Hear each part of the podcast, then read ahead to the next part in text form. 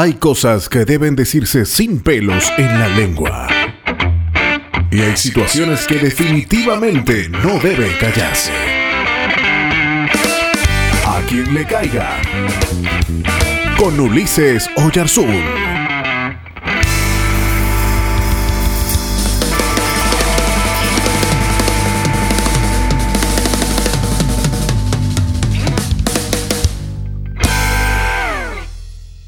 Jesús fue un buscador de fama.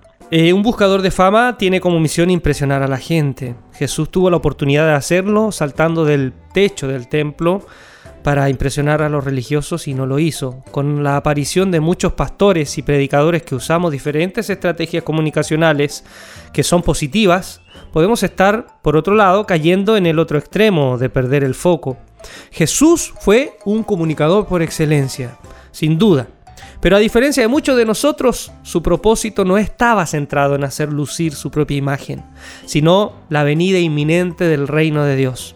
Por eso les quiero presentar y les quiero compartir las grandes diferencias del predicador Jesús de Nazaret y muchos de nosotros. Un buscador de fama hace publicidad de su show. Jesús, en cambio, mandó a que no contaran a la gente quién fue el autor de sus milagros.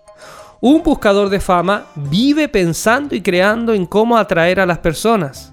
Jesús terminó casi abandonado porque tanto a la multitud como a sus discípulos les habló de tomar la cruz y dejar en segundo plano todo otro compromiso.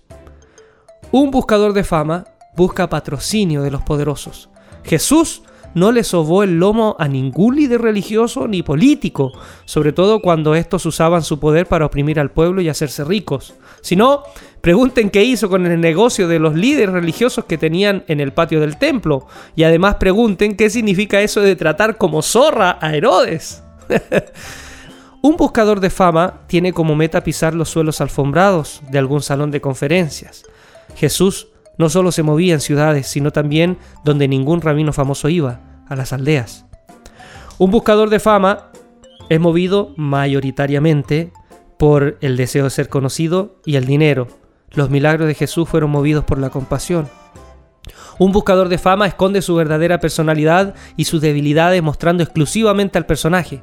Jesús no tiene necesidad de esconder sus sentimientos debajo de la mesa, hasta es capaz de llorar en público, y cuando resucita, Él no tiene de paro en mostrar sus heridas. Y por último, un buscador de fama lucha por mantenerse siempre vigente y brillando como el centro de la atención. Jesús vino a capacitar a 12 hombres para que ellos continuaran su misión. ¿Todavía estás ahí?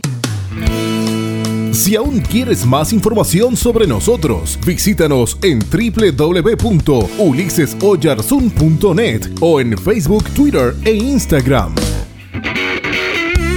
Hasta el próximo A quien le caiga. Te esperamos.